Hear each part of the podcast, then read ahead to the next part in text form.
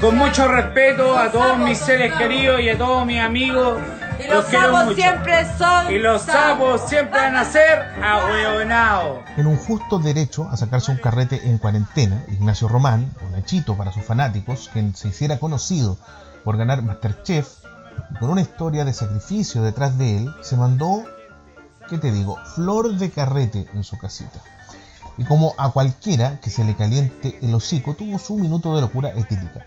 No por nada, dice el dicho, más peligroso que curado con celular en la mano. Se le ocurrió hacer un live por Instagram. Nada peor. Y si hay algo que tenemos las y los que habitamos en esta delgada franja de tierra, es que somos sapos. Y no solo se repletó de gente el Instagram, sino que no faltó el que le pegó su pantallazo y también grabó este video. Obvio para subirlo después al maldito Twitter. La red social perfecta para odiar y para sapear. ¿Y sabéis por qué hueón o no? Porque tomó, no tomó leche de columna. Tomó leche de su papá. Tomó leche de estépalo nomás. Tengo que reconocerlo, Nachito me cae bien. Debe ser una mezcla de esta historia de sacrificio que contó cuando lo conocimos en Masterchef, como también por su estrellato en el último tiempo promoviendo un asadito para un conocido supermercado. Pero es muy injusto declarar la admiración a una persona sin conocer bien a fondo su proceder en la vida. Pero evidentemente, tras este incidente, no queda más que reconocer en él a la inmensa mayoría de jugosas y jugosos que nos curamos mal. Ah, un manjar. Y que en este país nos multiplicamos, la verdad, seamos sinceros. Y por esto la reacción general de las redes sociales fue de apaño. Que el muchacho tiene derecho a pegarse una curadita, que a quien no le ha pasado, que levante la mano el que no se ha visto en esta, que estaba en su casa, en fin. El tipo estaba en casa con su familia. ¿A quién le tiene que importar lo que dice o hace? Pero en realidad lo que varios no dejaron de repetir, y ojo, sin ánimo de enjuiciarlo, es que se vaticinaba el fin de su carrera. Por ejemplo, arroba Matías Valdés W tuiteó el 9 de agosto Cualquier niño ve a su rostro publicitario y va a creer que es correcto hablar como delincuente. Podrían ayudarlo, aparte económicamente, para mejorar su educación. Nunca es tarde, Ignacio Román. o lo que dice arroba lord-charcha. Imagínate el Unimar echa a Ignacio Román por el like que subió. Es para quemarle todas las sucursales. arroba marcos-se5 Claro, pero Ignacio Román puede perder su trabajo por una irresponsabilidad. ¿Quién pierde más? arroba Beetlebun De nuevo la hipocresía en este país.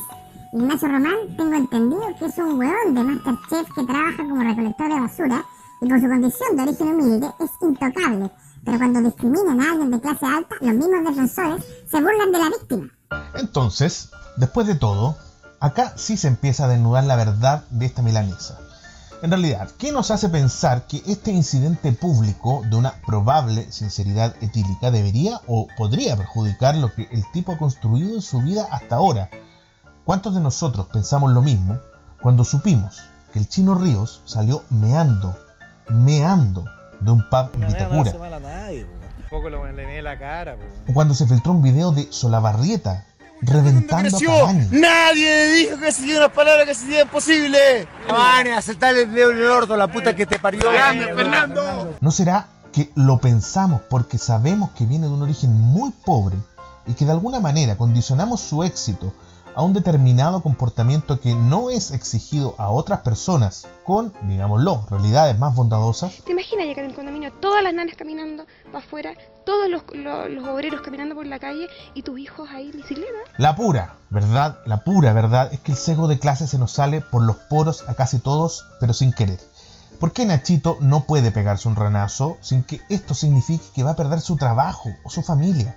Me gustan estos episodios porque nos permiten mirarnos como sociedad, porque después de todo, el deber ser en redes sociales está campeando y lo hace insoportable.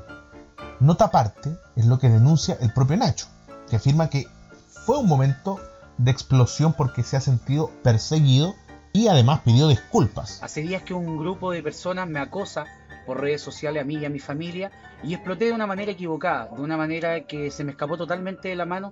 Lamento a todos los que pude haber ofendido con este video por mi mala forma de actuar. Sé que no se va a volver a repetir. Y si bien hay que reconocer que estas disculpas lo engrandecen, para mí son absolutamente innecesarias. Aunque entendibles, porque hay que defender la pega.